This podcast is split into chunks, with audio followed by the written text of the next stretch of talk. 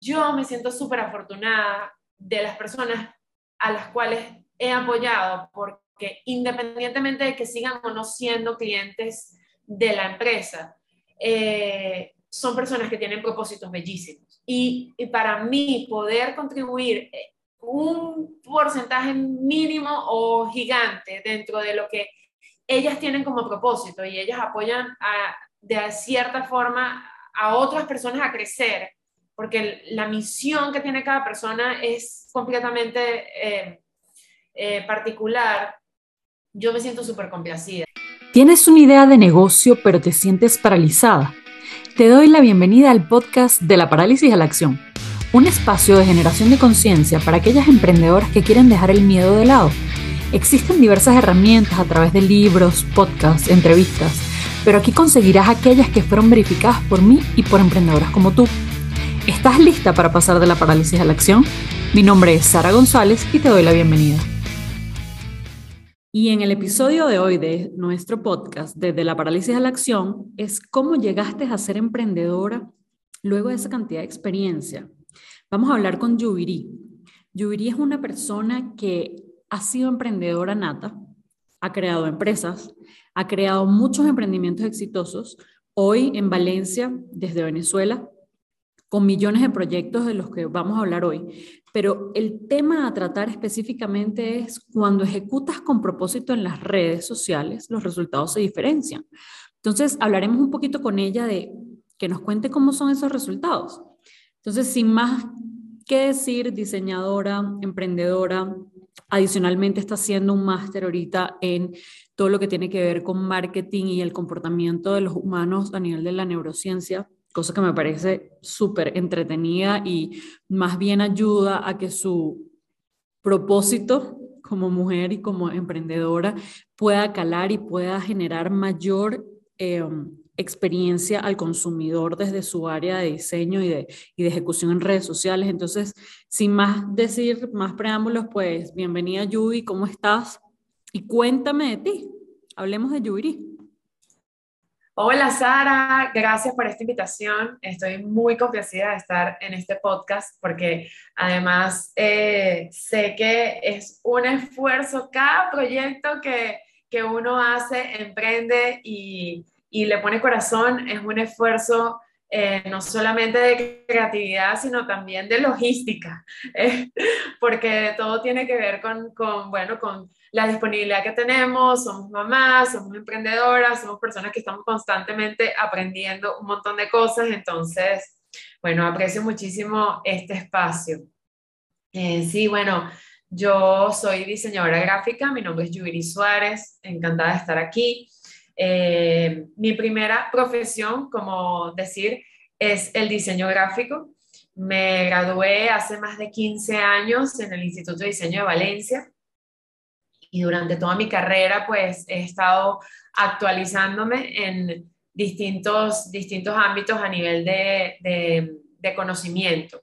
Yo empecé trabajando en una agencia digital hace mucho tiempo que trabajaba con la parte web y la parte de impresión y mm, a la par también llevaba clientes de, forma freelance. Eso me dio chance para independizarme, llegar al momento en ya no estar trabajando pues para una empresa ni para una agencia.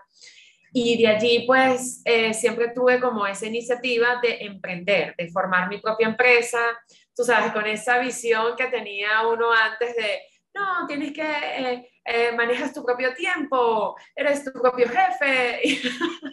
Eh, pero bueno, en el camino te vas dando cuenta que el compromiso es bien, bien, bien importante, ¿no? Y que hay muchísimos obstáculos que superar. Eh, yo empecé con mi firma o mi, bueno, mi, mi nombre que me he identificado durante más de 15 años que se llama Orange Dot eh, es una agencia que ha estado funcionando durante todo este tiempo. Me ha dado, le, estoy muy agradecida eh, de, haber, de haber fundado esto, ¿no? Porque ha sido mi sustento durante todo el tiempo, en el, desde el momento en que me independicé, ha sido mi sustento. Eh, mi marca ha estado representada para, para, para apoyar a nivel de diseño a marcas. Em, cómo ha evolucionado, evolucionó que en un principio, pues inicialmente lo que hacíamos era trabajar exclusivamente con la parte de diseño como tal. Eh, y luego fui formando como mini equipos eh, con otros creativos para atender esas necesidades de los clientes, necesidades a nivel de branding, a nivel de publicidad. Eh, en ese momento, cuando la, cuando la empresa se funda, que fue en el 2008, los eventos y toda la parte de material POP, eventos corporativos, regalos corporativos, era, era, era lo que estaba como en, de moda y era lo que más se movía, ¿no? Entonces de allí nació la necesidad de ampliar los servicios, eh, hice la adquisición de una máquina de impresión que pagué durante cinco años a crédito, me descapitalicé un montón de veces para poder hacer eso, pero bueno, en ese momento eh, tuvimos la oportunidad de hacerlo porque pues en Venezuela, yo estoy ubicada en Venezuela, en Valencia, eh, en ese momento había muchísimas oportunidades para, para invertir, para, para eh, eh, empezar créditos, comprar equipos, pedir créditos inmobiliarios, bueno, un montón de cosas que en este momento ya no existen, pero en ese momento sí. y bueno, lo que, lo que hice fue aprovechar esas oportunidades. Luego que se compra la máquina por allí cercano al 2000, 2011, eh, luego de ya casi 10 años de estar establecida Orange, en donde, bueno, manejábamos toda la parte de tarjetería, impresión, eh, flyers impresos y obviamente toda la parte de diseño. Eh, entonces dije, bueno, vamos a ampliar los servicios para la parte de impresión. y durante ese momento también, en, en el 2014, tuve la oportunidad de viajar a España para hacer un, un máster en Social Media Management y empecé como a empaparme de toda esta nueva era digital. Fue como, fue una necesidad en realidad de, de saber más, de tener más conocimiento, em, lo que me dio pie obviamente para prepararme para los cambios que venían, que yo en realidad no lo sabía, pero de cierta forma yo creo que todas esas decisiones que tomamos en el camino que son de superación y de, y de avance son esas cosas que de repente nos dice, mira, tienes que avanzar, tienes que enterarte de esto, tienes que, eh, no sé, superar lo que estás haciendo, conocer algo más. Eh, esos son mensajes como de muy intuitivos mensajes de esto lo vas a necesitar, es una herramienta que vas a necesitar en el futuro, fórmate, hazlo, conócelo, eh, eh, supera esta barrera, ¿no? Eh, y lo digo porque luego que ya nosotros, eh, ya yo empecé a, establecer un sitio de impresión aparte, porque mi esposo en ese momento decide invertir conmigo pues en, en impresión, empezamos a comprar unas máquinas de impresión, separamos entonces todo lo que era diseño eh, y teníamos ya, logramos, a tener, logramos tener dos tiendas, una, una donde teníamos toda la parte de, eh, como te digo, impresión, eh, publicidad, material POP y pues el estudio de diseño que se concentraba pues solamente en la, en la parte de, de, dirección de arte, pues de todo este tipo de cosas. Em, y bueno, digo que la vida nos prepara para ciertas cosas porque en esa curiosidad de conocer más y de, en ese momento las redes sociales empezaban a, a, florecer, digo, eh, no era como algo del día a día como, como está planteado ahora. Más o menos en el 2016 y el 2017 se presentó una de las crisis más fuertes que hubo acá en Venezuela. Eh, y yo ya mi hija tenía un año de nacida eh, me casé, bueno, digo que empecé diciendo que Orange fue mi sustento durante todo este tiempo y ha, y ha sido y lo, y lo es, porque bueno, fíjate, todas estas cosas uh, transcurrieron en el, en el avance de, de, de poder uh, trabajar bajo esa, esa marca y bajo la creatividad de todo lo que hacíamos, ¿no? Entonces, bueno, me casé, tu, tuvimos a nuestra hija, eh, por ahí en el 2017, que eh, como te comentaba fue una de las crisis más fuertes que nosotros tuvimos, em, bueno, pues la parte de, de, atención al público, mantener ese, ese esquema de tienda, de, de compra de insumos, era, se hizo muy, muy pesado. Eh, Venezuela pasó por una transformación muy dura. Y, y, bueno, yo creo que yo también, porque, porque llegó el momento en que ya no podía eh, soportar más esa estructura como tal, como, como la venía teniendo, ¿no?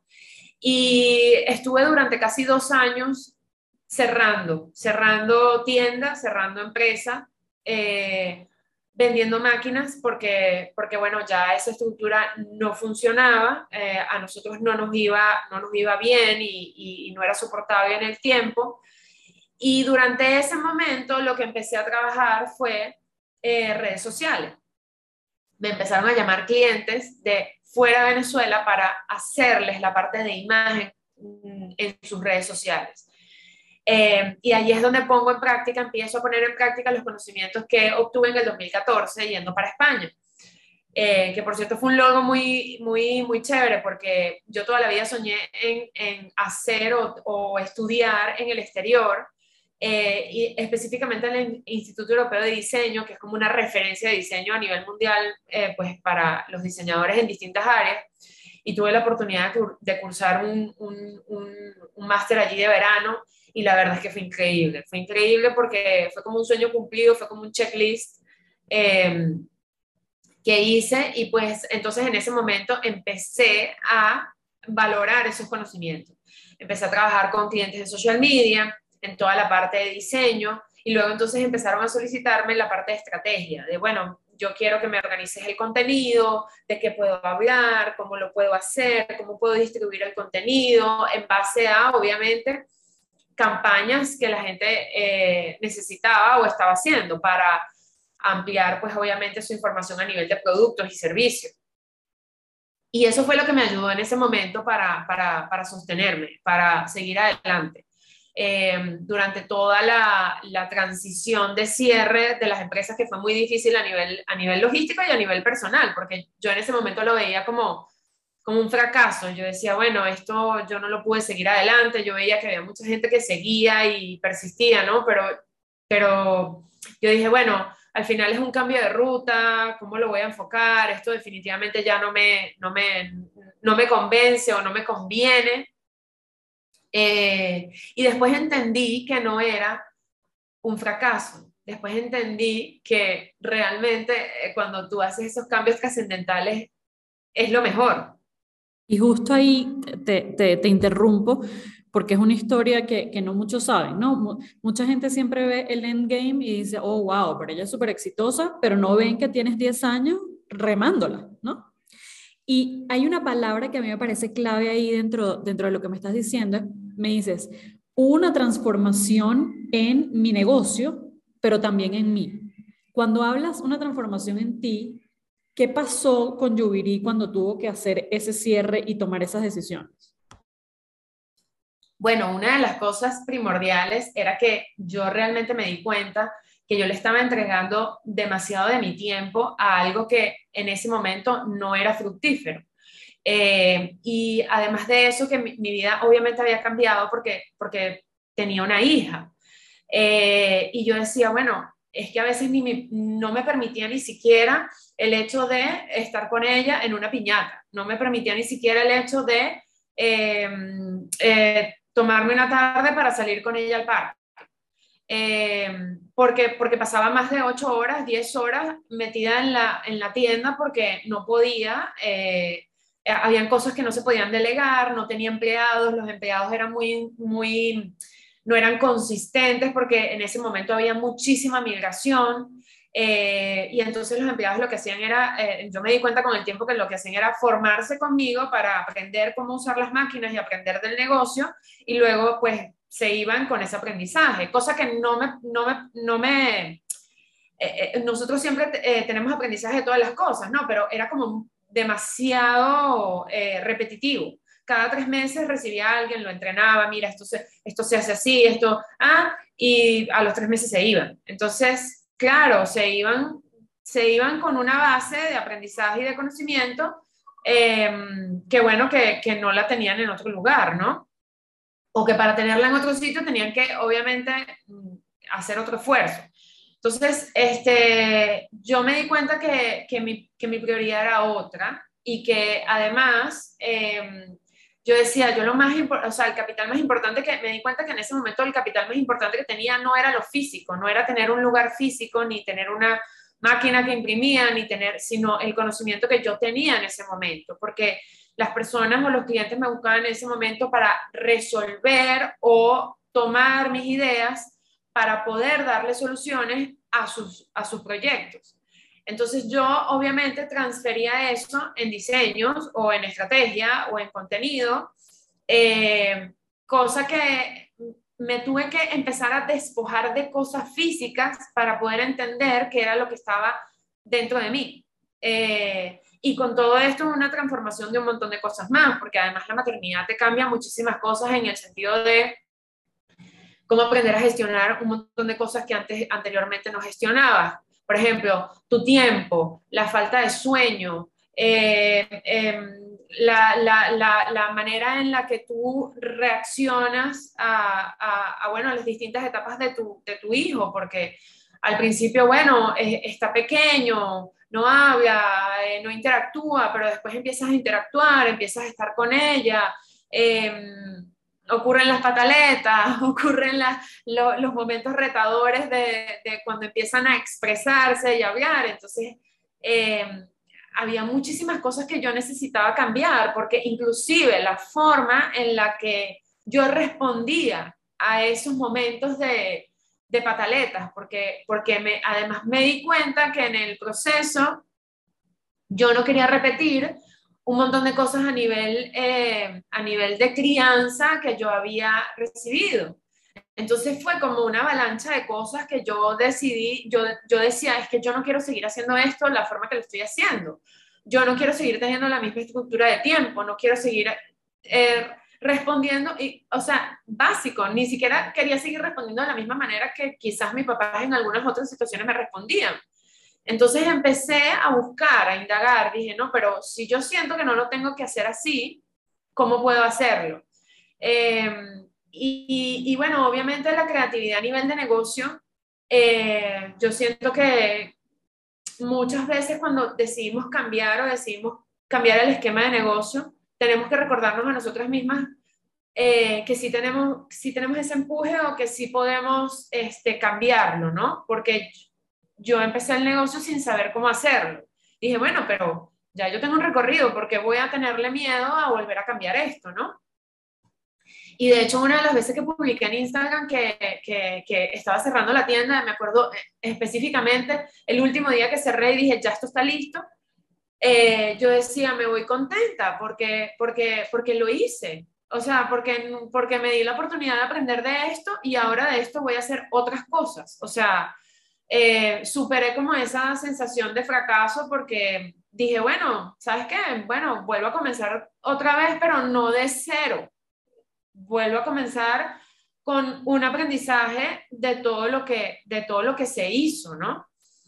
Eh, y con el tema de la maternidad lo que hice fue indagar mucho más, indagar en, en obviamente querer cambiar esos esquemas, eh, darme permiso para realmente estar estar con mi, con mi hija y decir, mira, sabes que yo en este momento no voy a trabajar, me voy a ir con ella a un parque o, o, voy a disfrutar del momento del mediodía cuando viene a comer tranquilamente y sentarme en la mesa con mi familia, cosa que todavía lo seguimos haciendo, que por lo menos una vez al, una vez al día nos sentamos los tres a comer.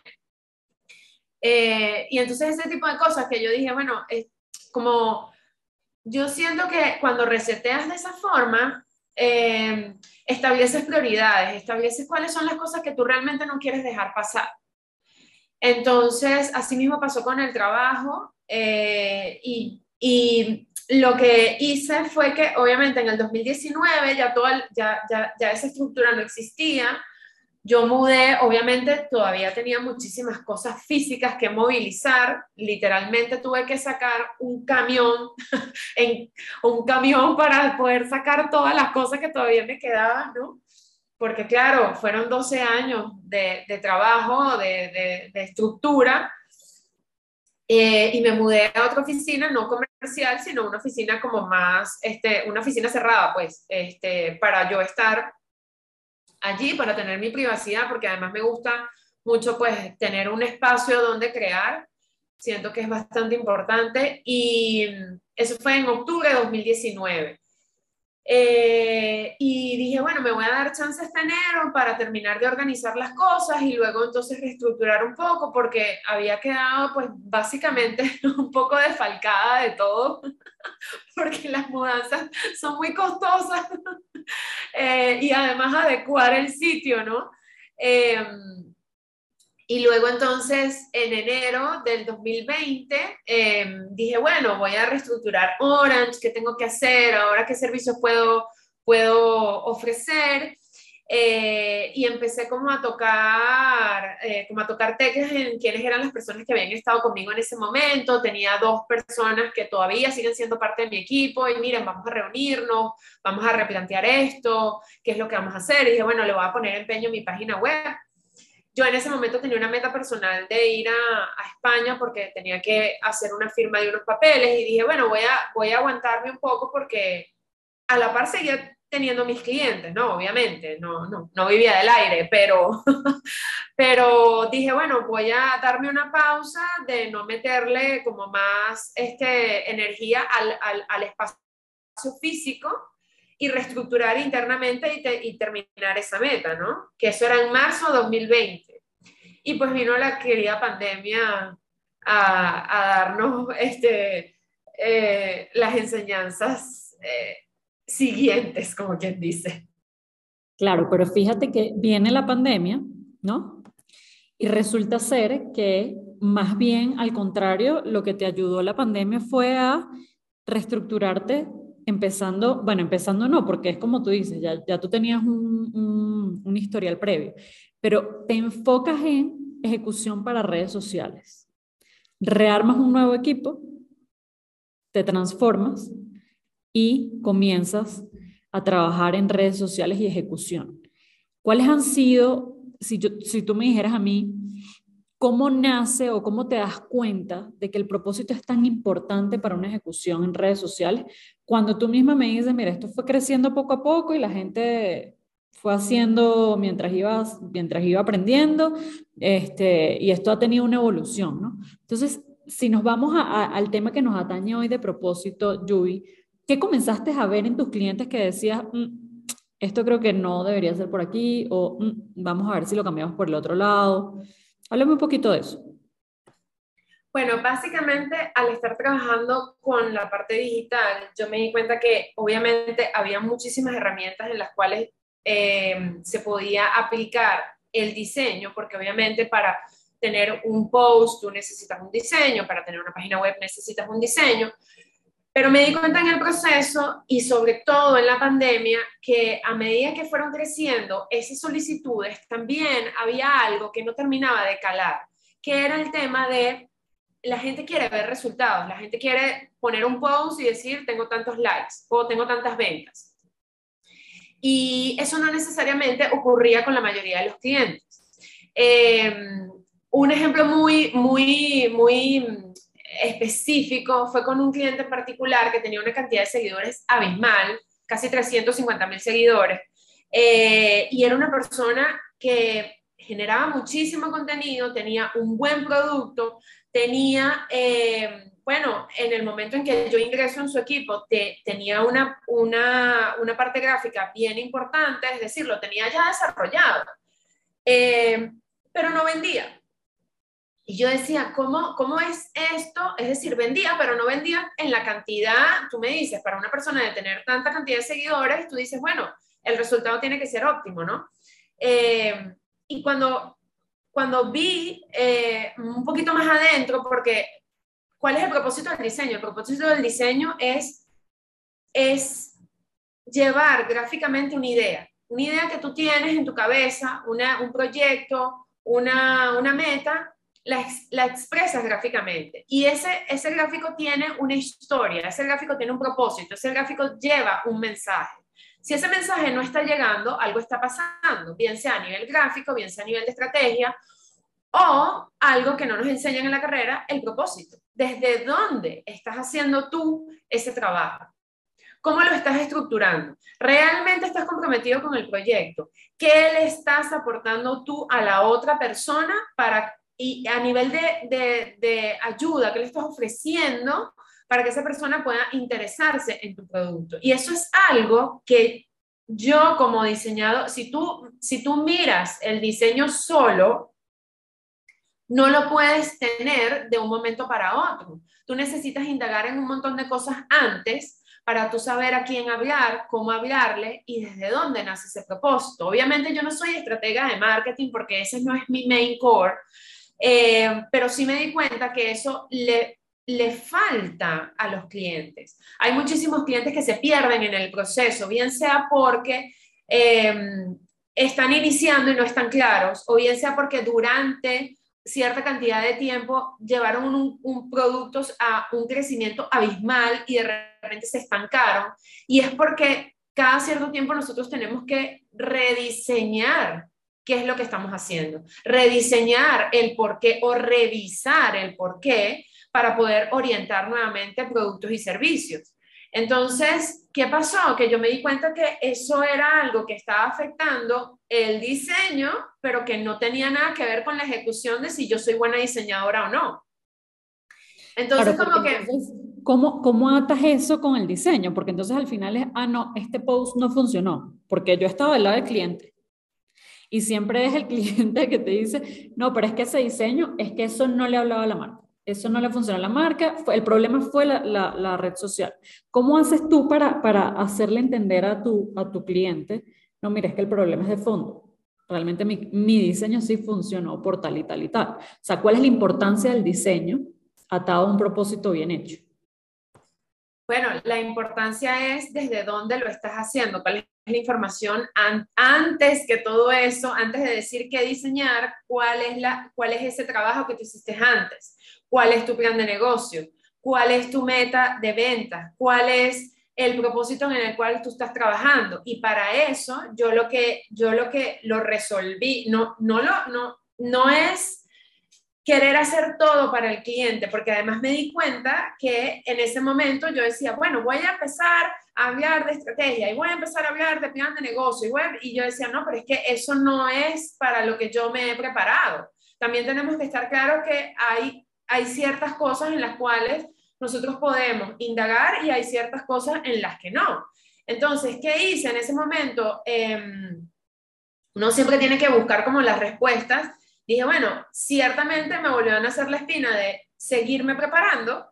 Eh, conseguí una información, bueno, me llegó una información de neuromarketing, eh, neuromarketing y comportamiento del usuario, entendiendo la necesidad que eh, todo, absolutamente todo lo que nosotros vemos en redes sociales o vemos a nivel de publicidad es una experiencia, es una experiencia que nuestro cerebro recibe. Entonces, ahí me metí con partes cognitivas, me metí con partes de entender lo que las personas leen, cómo lo leen, qué es lo que sienten, y que todo eso es, voy a decir una palabra que va a sonar quizás muy fea, pero no manipulable, sino que nosotros mismos podemos hacer que este tipo de cosas sean eh, lo más eh, on posible con nuestro propósito de marca, cómo venderlo y qué hacerlo y hasta dónde lo voy a llevar para que influya en el comportamiento de compra del usuario. Eso lo estoy aprendiendo, todavía no me lo sé. pero, pero en este proceso entonces nace la necesidad de poder apoyar al cliente en este, porque yo muy bien me puedo haber quedado con él, mira, ¿sabes qué? Yo nada más te hago el diseño y yo no me hago responsable por si eso vendió o no vendió. Y la verdad es que mi nivel de, de curiosidad y mi nivel de responsabilidad, yo, yo lo sentía como, mira, o sea, no, porque yo tengo que entregarle nada más, o sea, me voy a quedar en lo mismo que cualquier otra persona entrega, un diseño y listo, y no me interesa si tú vendiste o no vendiste. Y al final ese no nunca ha sido mi objetivo, porque desde el momento en que yo entregaba un volante para imprimir o un pendón impreso, yo sabía que eso se iba a vender en un producto, en un evento o lo que fuera. En este caso ahora son estrategias digitales. Entonces, allí fue donde empezó esta búsqueda como de conseguir un equipo que me apoyara en esas áreas, que, y se fue construyendo la iniciativa que compartimos hoy, eh, que es Smarter Hub, que es un espacio creativo para apoyar a emprendedoras eh, en, en distintas áreas. Entonces está la necesidad de ver el propósito que tienes en tu negocio, guiado, en este caso, guiado por ti, casualmente, eh, de ver el propósito de su negocio, de tener el plan de negocio, además de ver financieramente qué es lo que está ocurriendo, porque además me cansé de escuchar al cliente, es que yo no tengo dinero para invertir en eso, pero yo necesito vender. Vaya, pero entonces, ¿de dónde estás? Ah, o sea, ¿qué es lo que estás haciendo si no tienes dinero para crecer? ¿Qué es lo que está pasando? Y eso nos pasa, o digo, yo no lo tengo resuelto 100%, eso también nos pasa en nuestros propios emprendimientos.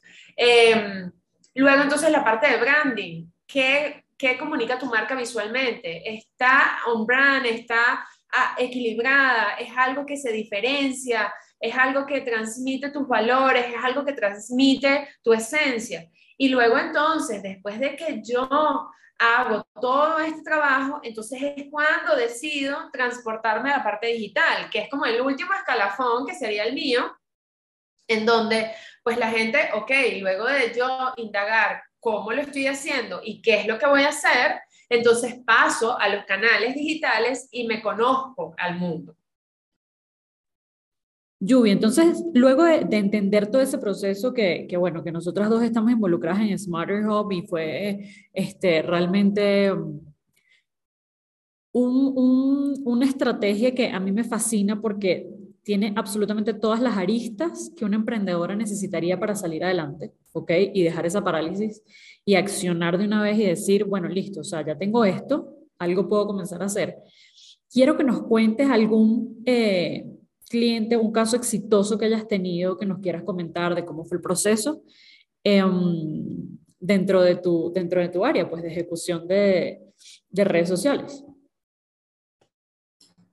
Ok, bueno, eh, una de las cosas más bonitas que, que me dejó la pandemia es que tuve la oportunidad de trabajar, empezar a trabajar con clientes en el área de la psicología, en el área em, del bienestar, eh, o sea, como que todos se fueron uniendo mm, en base a esa, a esa, mm, a esa categoría, ¿no? Eh, personas que trabajan con numerología, como Lourdes Lubriel en Mission 1111, eh, personas que trabajan con la parte de acupuntura y reprogramación de pensamientos, como lo es María Laura, Laure, María Laura Rainer Acupuncture, Em, ella, em, uno de los casos exitosos es el de ella porque ella comenzó con nosotros con su canal de YouTube, em, teniendo la necesidad de, eh, de, tener allí un podcast que en el segundo año de tener el canal lo, lo, lo inauguró.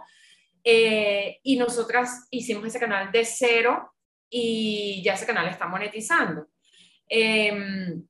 Y entonces, bueno, es, es eh, ese fue uno de los retos un poquito más grandes porque obviamente saber canalizar cuáles eran los contenidos que, que, se iban a colocar allí. Nosotros lo que hacemos es un poco tener récord de todas las entrevistas y de todos los lives que ella hace porque son bastantes. Eh, y entonces allí ella está construyendo obviamente su marca personal y está expandiendo su propósito. Y esa es la idea. La idea es que los clientes expandan su propósito a, a, través de los canales digitales. Con Vision 1111 hicimos pues un trabajo al inicio de su marca. Ella, ella estaba trabajando pues toda la parte de eh, tener mejor presencia en social media, en, en la parte de eh, los stories, eh, manejamos su primer webinar online que, fue en diciembre 2020, un webinar donde ella obviamente tuvo, bueno, más de 250 personas online, estuvo eh, conectadas para hablarles sobre todo el tema de numerología, cuál era el número, eh, el número de año y cómo iba a cambiar, cuál, era, cuál es la energía detrás de los números para todo lo que tiene que ver con las acciones del año y del día y del mes y todo esto, pero en ese momento era como la parte eh, del nuevo año, que era lo que, cuál era la energía que iba a predominar al, al año siguiente. Em, y bueno, fue también un reto porque, bueno, manejar toda la parte eh, de logística, de allí nacieron muchísimas otras cosas más. De hecho, eh, manejamos cursos eh, con una de nuestras grandes amigas que se llama Carolis Naranjo. Ella hizo un curso de geometría sagrada con numerología. Entonces logré hacer como esas conexiones. yo últimamente siento que una de las, de, de, hecho, de las reestructuraciones que he estado haciendo, y hay una frase con la que conecto muchísimo que uno de mis amigos em, hizo, eh, me, me, dijo en este momento, me dijo, you are connecting the dots, o sea, tú estás conectando los puntos, porque para cada proyecto yo he tratado como de añadir ese plus para, para, para poder como expandir la idea o la estrategia o lo que fuera. Eh, el año pasado también estuve trabajando con uno de mis mejores amigos que se llama Rodolfo Agrella. Él tiene un estudio de diseño en Nueva York y estuvo, él estuvo a cargo de toda la dirección creativa y toda la logística de la gala de 8 for 8 que hace anualmente para recaudar fondos. Esta, esta fundación que es sumamente importante para ayudar a recaudar fondos para no solamente los, eh, las personas que tienen SIDA, bueno, ese es el main core, pero muchísimas otras cosas más en Venezuela y en el mundo, eh, pues porque también recaudan fondos para los niños en desnutrición, madres lactantes, o sea, un montón de programas y estuve trabajando de la mano con él para organizar pues la campaña en social media que se hizo para el evento como tal y nos apoyamos muchísimo en la parte de, bueno, resolución de estrategia, porque la verdad es que es, es, es un trabajo increíblemente amplio. Eh, y la verdad es que me sentí súper afortunada de haber estado, de haber contribuido con mis conocimientos un poco en ese proceso, porque además tiene una labor hermosísima.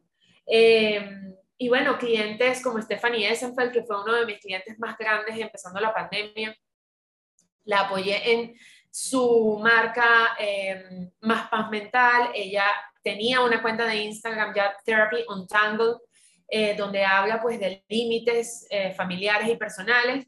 Y ella quería abrir su cuenta en español y yo la estuve apoyando durante casi seis meses en la creación de su cuenta en español, toda la parte de diseño y la parte de contenido, inclusive su primera aproximación para lo que, lo que era una comunidad gigante que formó a través de Más Paz Mental, que empezó por Facebook y luego se transformó en un proyecto gigante y hermoso.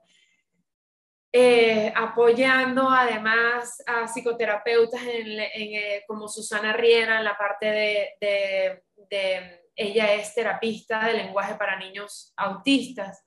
Entonces, mira, yo me siento súper afortunada de las personas a las cuales he apoyado porque que independientemente de que sigan o no siendo clientes de la empresa, eh, son personas que tienen propósitos bellísimos. Y, para mí poder contribuir eh, un porcentaje mínimo o gigante dentro de lo que ellas tienen como propósito y ellas apoyan de cierta forma a otras personas a crecer, porque la misión que tiene cada persona es completamente eh, particular, yo me siento súper complacida. O sea, es lo más bonito de mi trabajo, de verdad.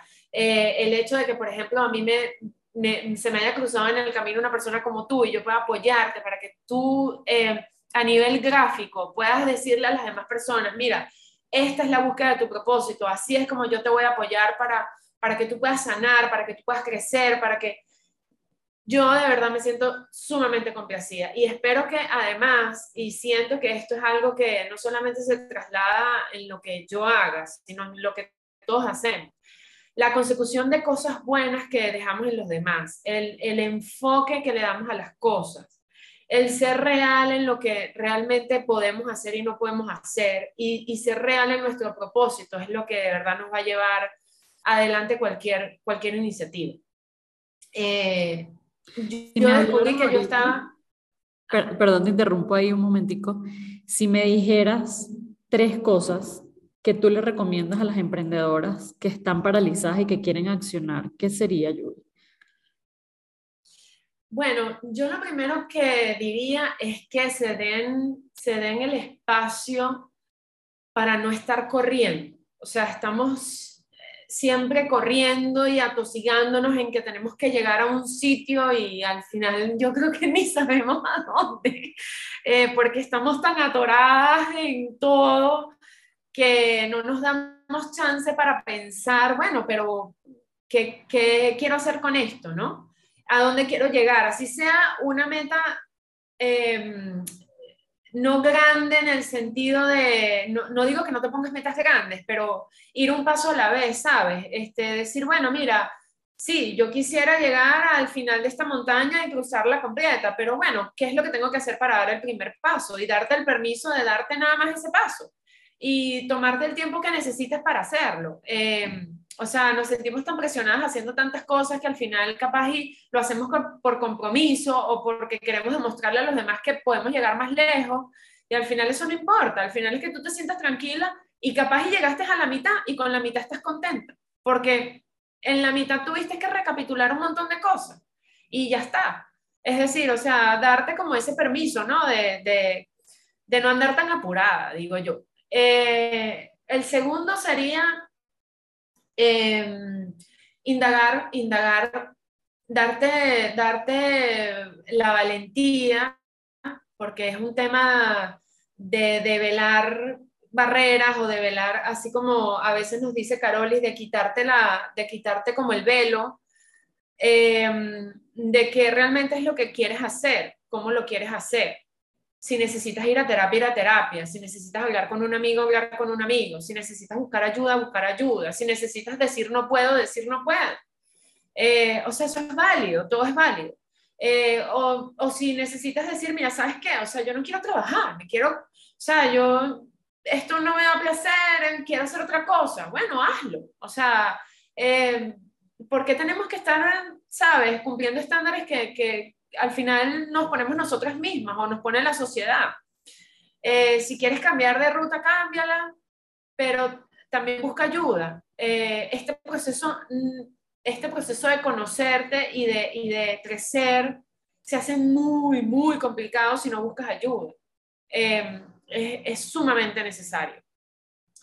Sea la que sea, ¿sabes? Este, yo, yo, yo me he dado la oportunidad de tener yo he estado durante muchísimo tiempo en terapia, pero también he, participado en, en, otras, en otras terapias que no necesariamente son las regulares, en el sentido de que, bueno, me ha abierto a aprender de numerología, me ha abierto a aprender de intuición, me ha abierto a aprender de meditar con geometría sagrada, es decir, o sea, cosas que nunca me imaginé que iba a, a, hacer y que me han permitido abrir el, el, el, el, conocimiento y además tener momentos de paz que me permitan, ¿sabes?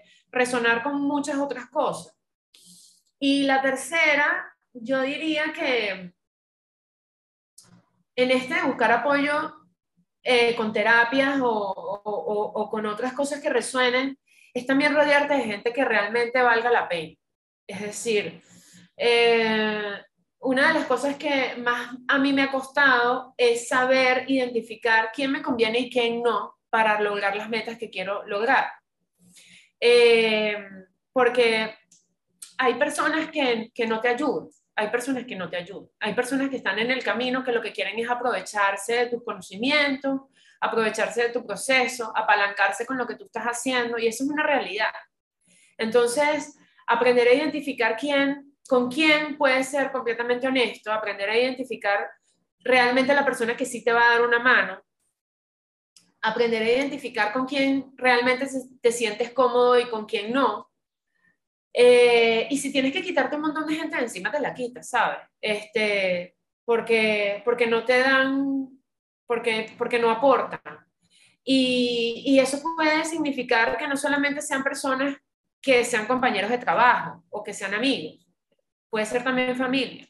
Y es muy duro, pero, pero hay que aprender a, a poner límites en lo que tú quieres, sientes que está bien y, y te da paz.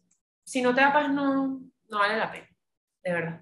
Uy, acabas de decir una palabra súper clave, ¿no? Que te dé paz. Yubi, ¿en dónde te pueden conseguir? Bueno, en mi página de Instagram, eh, mi página personal se llama La Vida Orange. Eh, allí pues hago mis reflexiones y cuento un poquito mi proceso, lo que me permito develar, como quien dice. Y mi Instagram de la empresa de Orange es orange.creative, creative. Eh, allí es donde comparto pues eh, contenido para educar, también porque entiendo que los emprendedores necesitan herramientas eh, les hablo de mis proyectos y también ahora en Smarter Hub, smarter.hub, en donde estamos haciendo este, esta, esta nueva iniciativa, este nuevo espacio creativo para apoyar además a otras mujeres. Eh, y bueno, y en mi página web también, orange.creative.com. Bueno, Yubi, mil, mil gracias por haber estado aquí. Este, para mí ha sido una de las claves de, mi diseño de mi marca, de Saron Lock, entonces ha sido súper chévere poder compartir contigo ese espacio. Ahorita desde Smarter Hub también, o sea, feliz de que estamos pudiendo ayudar con herramientas que pasamos ya nosotros y que lo que estamos haciendo es acortar el camino a otras personas, a otras emprendedoras. Entonces, bueno, más nada que agradecerte eh, y siempre invita a este espacio cuando quieras. Y bueno, hablaremos pronto sobre otros temitas que nos interesen. Te mando un abrazo y mil, mil gracias. Gracias, Sara, gracias. Y gracias a los que nos escuchan.